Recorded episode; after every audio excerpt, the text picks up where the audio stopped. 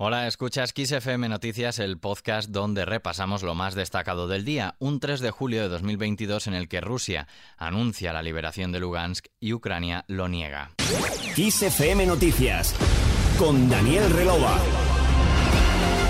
Rusia ha dado por tomada la ciudad de Lysychansk y con ella toda la región oriental de Lugansk, aunque Kiev asegura que su último bastión en esta provincia no ha caído totalmente y que en todo caso la lucha por el Donbass no ha acabado. El presidente ucraniano Volodymyr Zelensky, por su parte, ha negado que la localidad ucraniana esté bajo control total de las tropas rusas al tiempo que ha reconocido el riesgo de que toda la región de Lugansk sea ocupada, aunque ha aludido asimismo a la situación diaria cambiante. Sin embargo, horas más tarde, Ucrania anunciaba la retirada de sus fuerzas de la ciudad de Lysychansk. Al margen de la guerra, el presidente del gobierno, Pedro Sánchez, anuncia que va a hacer fijos a más de 67.000 sanitarios en España. Vamos a estabilizar a 67.300 profesionales sanitarios de todos los niveles y de todo el conjunto de la Administración del Estado por tanto, el compromiso del Gobierno de España con la estabilización, con el fin de la precarización laboral de nuestros funcionarios y funcionarias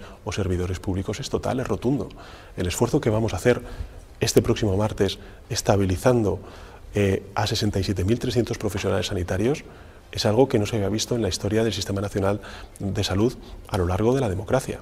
Sánchez lo ve como un paso muy importante para acabar con la precarización laboral que sufre desde hace décadas la sanidad, así lo expresó en una entrevista en El País días después de terminar la cumbre de la OTAN que considera un éxito, que manda un mensaje de unidad, dice, al líder ruso Vladimir Putin. También se refirió a otras cuestiones como la tragedia en la valla de Melilla, que califica de un ataque violento a las fronteras de nuestro país porque fueron armados, sobre la inflación del 10,2% que alcanzó España Sánchez reconoce que es un dato malo, pero que sería aún peor sin las medidas del gobierno.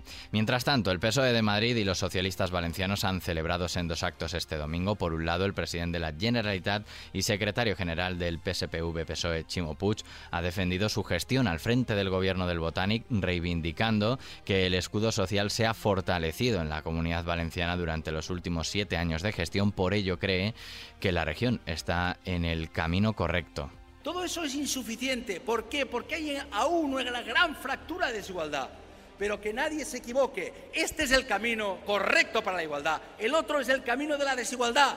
Y además aquí en la comunidad valenciana nadie puede venir a explicarnos nada, porque lo hemos vivido, lo sabemos, lo hemos testado, lo hemos padecido durante 20 años. Por tanto, el cambio es esto, lo otro es una mirada al pasado y no podemos mirar al pasado acompañado por la ministra de Ciencia e Innovación, Diana Morán, entre otros, en un acto con militantes que han arropado su proyecto que busca la mayoría. Puig ha asegurado que se ha multiplicado por siete la inversión financiera, ha llegado Volkswagen a Sagún, Valencia y Ford se ha quedado y electrificará su planta. Un mérito dice que es de la nueva sociedad valenciana.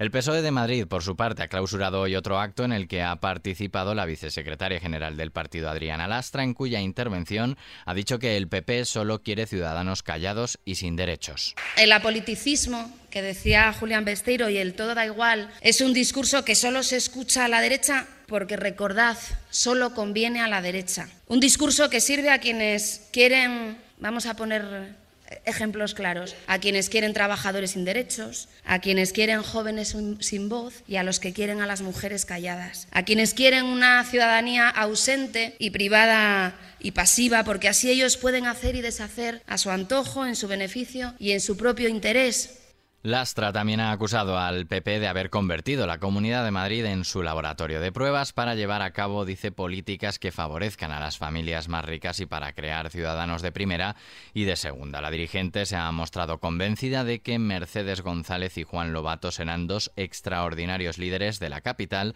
y de la comunidad madrileña.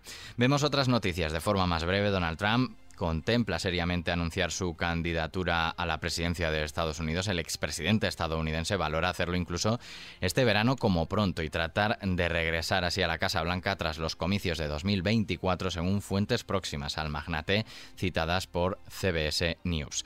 Y después de casi 10 años volvió a ganar un español un gran premio de Fórmula 1. El piloto Carlos Sainz eh, de Ferrari ha hecho historia al conquistar su primera victoria en el Gran Premio de Gran Bretaña, una carrera en la que se reí hizo después de perder su posición en la salida para ganar la partida en el tramo final.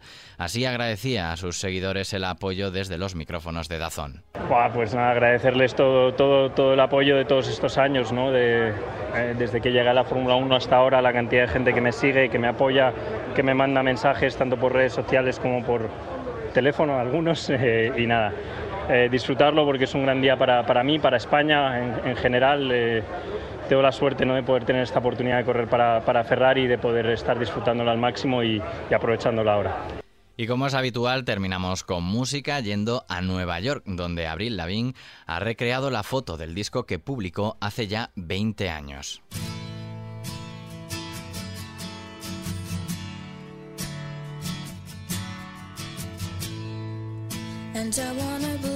En junio de 2002, la cantautora canadiense publicaba su primer álbum, Let Go. En él incluyó canciones como I'm With You o este Tomorrow que estás escuchando. Ahora, y como parte de estos 20 años de recuerdo, Abril ha querido repetir esa foto de la portada en una calle de la Gran Manzana y con una vestimenta muy similar a la de entonces. Puedes verlo en nuestra página web kissfm.es. En el pie de foto, Lavín recuerda con mucho cariño ese disco y dice: Me puso en un camino y me llevó a lugares que nunca en mis sueños podría haber esperado. Aquí cerramos este podcast de XFM Noticias. Ya sabes que la información continúa actualizada y puntual en los boletines horarios de XFM. Hasta mañana.